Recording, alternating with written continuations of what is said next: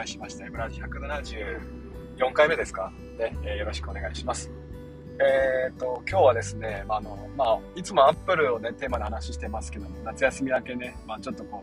う、クソ真面目にですね、いろいろこう、教育について思うところを話をしているわけですね。で、うんと、ことの発端というか、まあ、あの、まあ、テーマの元ですか？今日話すテーマっていうのは、まあ、自由に任せるって何ですか？って話をしていこうと思うんですけども、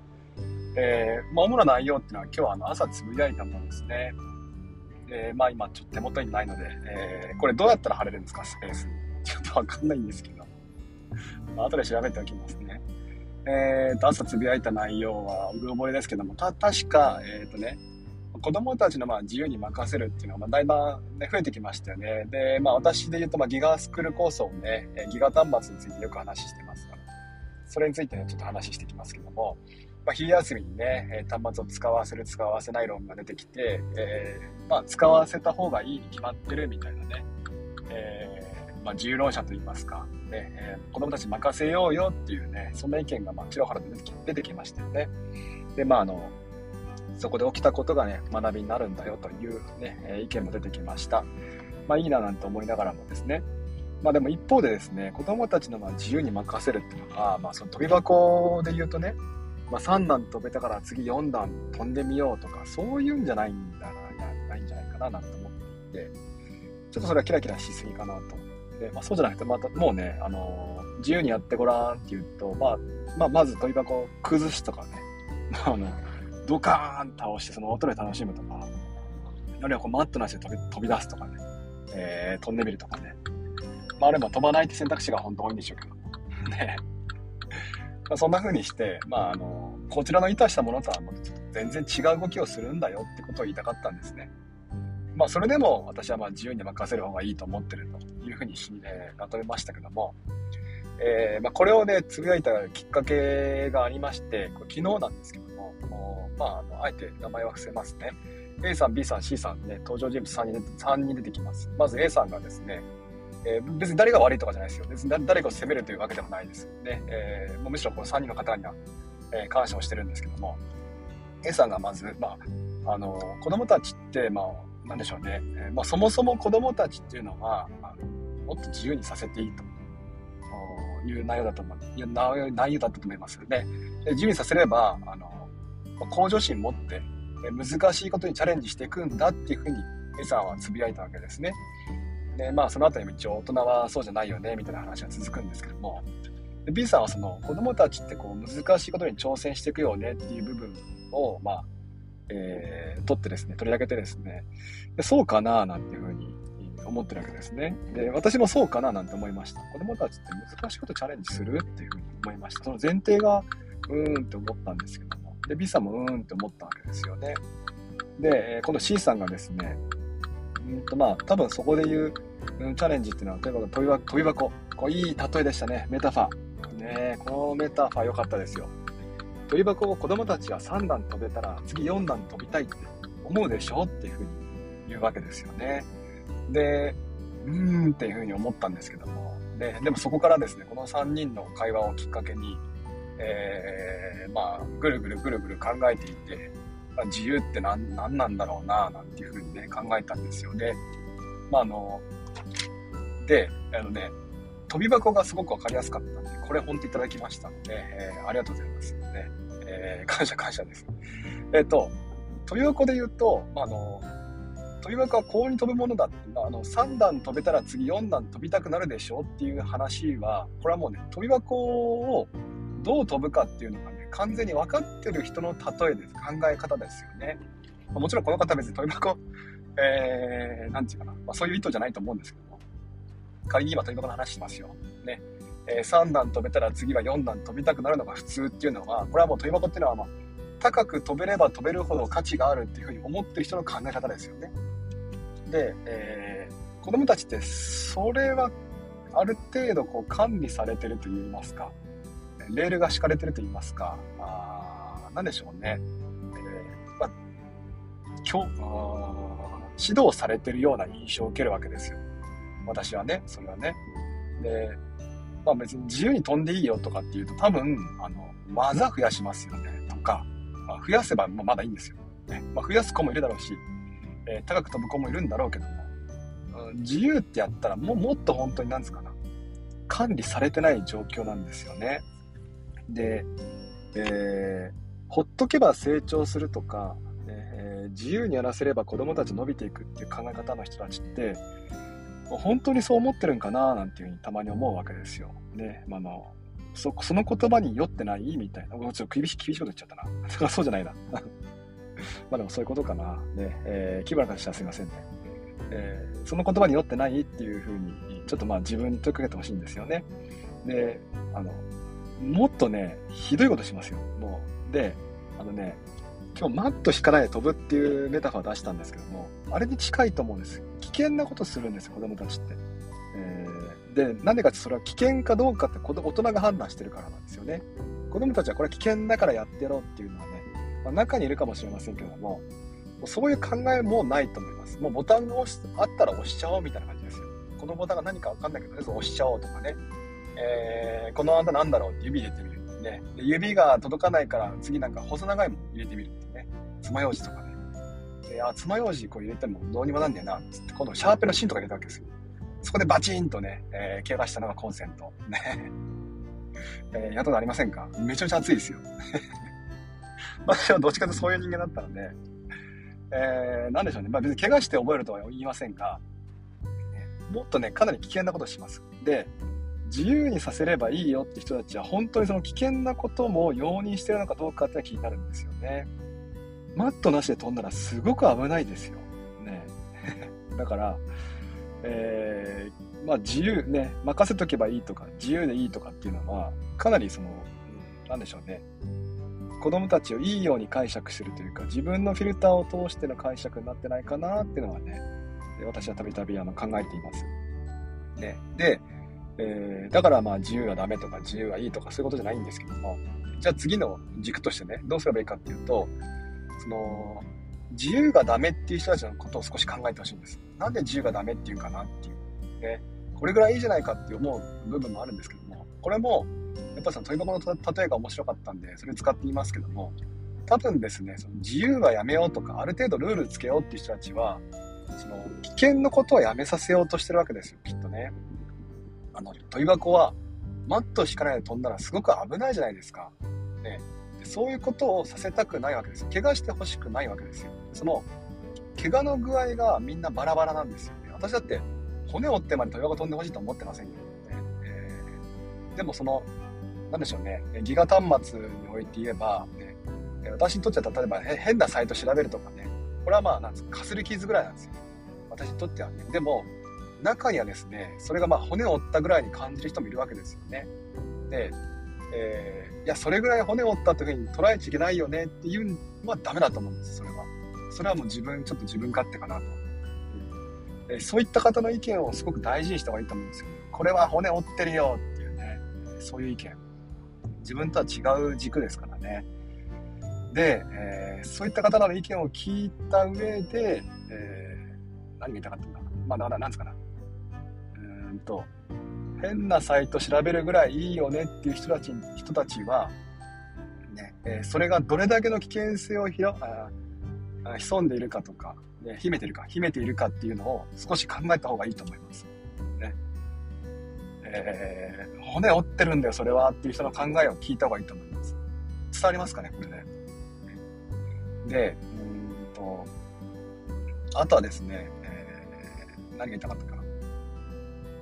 どこまで言いましたっけ？骨折ったら、その、捉え方は人によって違うよって話ですね。これはいい、これは悪いっていう軸についてフィルター、なんですか、えー、さじ加減っていうのは、かなりそのね、主観が入ってるんです。実は同じことを、同じ現象を見て、え注意するしないっていう、この背景にですね、かなり違う軸を持ってるんですよ。で、まあ、さっきも何個何回も言いますけども、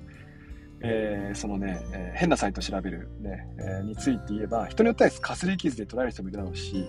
人によってはその骨を折ってるっていうふうに捉える人もいるわけですよね。で、骨を折ってる人っていう人の意見を聞いた方がいいと思ってます。でなぜならば、その、えー、想像力がね、あんまり多分ね、私みたいに、かすり傷だよっていう人はね、想像力が足りてないんだと思います。で、この、この奥に、どれだけの危険性が、例えばそのさそのサイトで、調べた結果こんな風な考えを持ってしまってとかねそういう心配な意見をちゃんと聞いた方がいいと思うんですよね。あでで判断する、ね。あそうかそうかそういう危険性があるんだなって分かった上で、えー、自由にするかどうかっていうのを考えた方がいいと思います。これまず一つね、えー、自由がいい悪いっていう人、え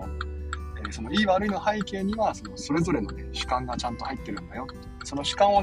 すり合わせた方がいいよねっていうね共共有した方がいいよねって話です。それとえっ、ー、とね、自由にするしないっていうのは、あね、実は自由にしてごらんって言うと子供たちは止まっちゃうんですよね。で、それは別に子供がいいとか悪いとかじゃなくて、ね、えっ、ー、とね、ある程度の制約があった方が動きやすいこともあります。ね、えー、な、な、な、これは何を使って例えばいいんでしょうね。えー、えー、何でしょうね。まあ、ガイドラインっていうんですかね。最近で言うとガイドラインね。ここに何書き込んでもいいですよって言うと困りませんか？で、なんか紙与えられて、これに何書き込んでもいいよって言われてもちょっと困りますよね。だけども、ガイドラインがあると書きやすくないですか？例えば、昨日あったこと書いてみてくださいっていうね。そうすると書けますよね。書き始められますよね。でそこから、えー、そこから書いて、あとは自由に書いてくださいとかっていうと、ある程度最初の1歩、2歩、3歩ぐらいは歩き出せて、そこからは自由に歩いていいですよっていうふうにガイドライン的になりますよね。えっ、ー、と、自由についてもそれに近いものがあるかなと思っていて、ある程度何してもいいよというよりは、ね、こちらから何々与え、なんか与えてみる。ね、まあ、スクラッチでもいいですよ。こんな風に遊べるんだよっていうのを与えてみるとかね。えー、して、そこからある程度歩かせていく。ね、で、どこまで歩かせるかっていうのが、あ重要になってくるんですよね。やっぱその、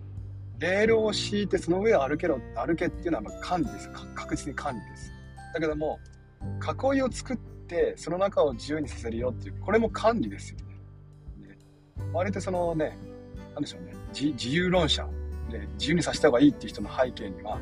実はそうやって囲いを作って、その中をね、歩かせるっていう、その管理された場所歩かせてるのに、これは自由だっていう人もいるわけですよね。で、まあ、私それも違うなと思っていて、それは自由ではないよっていう。ね、じまあ、レールの上を歩けよりは自由かもしれないけども、完全な自由じゃないよっていう。で、どちらかというと、その、その自由は、なんですか、囲いを使っ作って、その中を歩かせるって、別にそれはいいと思うんですよ、僕は。それで。何が何でもいい、何でもいいとか何でもダメとかじゃなくて、えー、この中なら歩いてもいいよっていう、そういう管理の仕方はね、あっていいと思うんですよ。で、その囲いがね、あまりにも狭いと、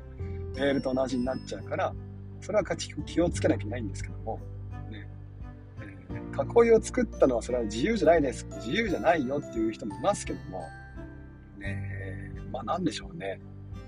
じゃあどこまでも自由でいいのかっていうと難しいですよね。もう今、ほら話してて気づきました。最初は自由がいいと言っときながら僕はね、囲いを作っても、作ってもいいとか言ってるわけですよ。ねまあ、中には作った方がいい場合もあります。ケースバイケースでね。で、えー、っとね、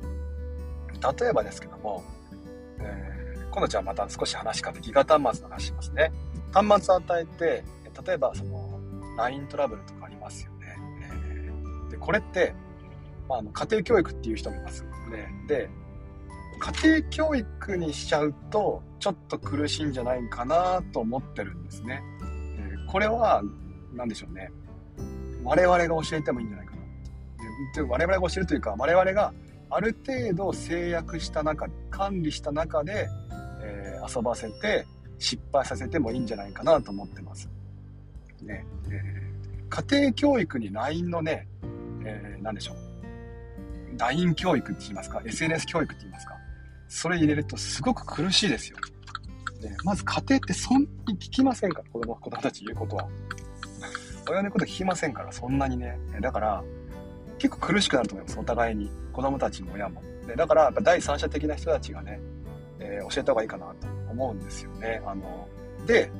えっ、ー、と、端末与えるんであれば教えてもいいと思うんです。ただし、その教え方とかもいろいろ難しいんだけども、ね、私が一つ提案するとすれば、SNS を体験させるのはいいんじゃないかなと思うんですよね。ある程度このでルールの中ですよ。ねえー、制約した中で、で、えー、一つ事例があったらそれ取り上げてえ、これはいい悪いっていうふうに言ってもいいと思うんです。ま、道徳とかでそれに近いことがやられてますけども、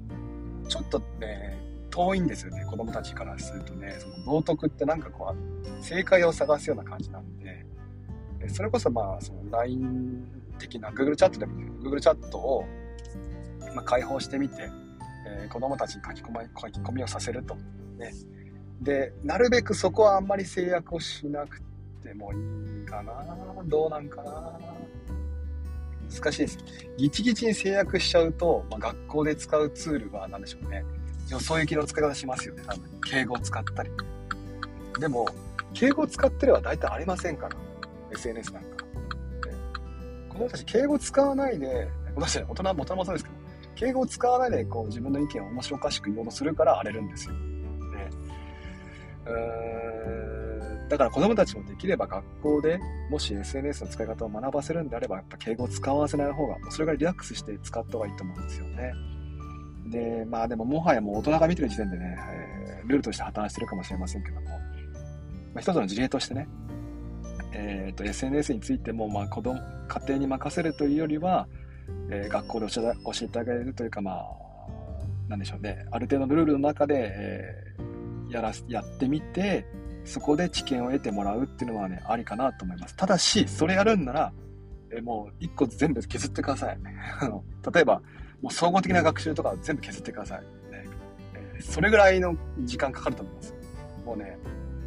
だからね、なんですかね、学校で教育した方がいい、してもいいと私は思いますけども、かといって今の現今の状況で、えー、お願いするのはそれは違うと思います。でこのこの教育はものすごい時間かかります。もう単元とかにしたいぐらいです。もうね、えー、SNS っていうね、授業したいぐらいです。ね、1年間ぐらい通して。えー、あるいはこう定期的に小学校1年生、3年生、6年生とかにしたいです。中1、中2、中3とかでね。えー、というぐらい時間かかるものなんで、そんなね、生半可な気持ちで言ってほしくないけども、でもかといって家庭の方に預けてしまうのはちょっと乱暴な気もするなっていうのが持論です。ね。えー、なかなかね、歯切れが悪くてすいませんね。あのね、やっぱり一個の問題に対して、えー、考えていくって、いろんな見方で捉えなきゃいけないので難しいんですよね。さっきの自由も自由、自由じゃないもそうですけども、あのね、二項対立的に？自由がいい悪いって考えるのは別に構わないんですけどもそれはまシンプルに見えますからね、えー、だけどもそのシンプルに物事を捉えるってのはまあいいよ良いなんつうの？えー、良いようで実はあそこにある緻密さとか細細かな部分を見えなくしてますから。で、えー、自由がいい悪いの間にあるいろんなグラデーション、ねえー、どころか横軸だけじゃなくて縦軸？その自由とはどんな状況を指すのかとか。あるいはそのどこまでの管理の中で自由にさせているのかとか、ねえー、あるいはその管理してる時点で自由じゃないじゃないかと。自由じゃないじゃないかとか、ねえー、そんな風にしてなんですかね。いろんな軸で捉えていかないといけないと思うんですよね。だからもっと子供たちに任せましょうよっていうのと、いやいやいや、ね、ルールを作っていきましょうよっていうのは、どちらも正解なんですけども、えじゃあどちらも正解だからいいよねっていうのは、それはそれでね、もう提案性がないので、え、だから、んなんでしょうね。自由についての前提を考えていく。多分ね、先生方はね、あの、結構な人数が自由でいいって言ってる人たちも多分話し合っていくと、やっぱある程度のルールを頭の中に勝手に設けてますよ。だって、その、包丁使う時だってルールあるじゃないですか。違うな。これは違うな。これ例えた人は違うな。飛び箱だって、7段をいきなりマット出して飛んだら危ないでしょ。だけどもか、ね、自由でいいって人たちはそのそのパターンを排除してるんですよ。ね、子供だ隣に人がいるのに飛び箱のこのね上のやつをぶん投げるとかっていうふうにそういう危険なパターンを頭の中で勝手に排除してますけど自由ってそれ容認することですよ。それぐらい危険なことなんですよ。でもそこまでは求めてないよっていうんであれば、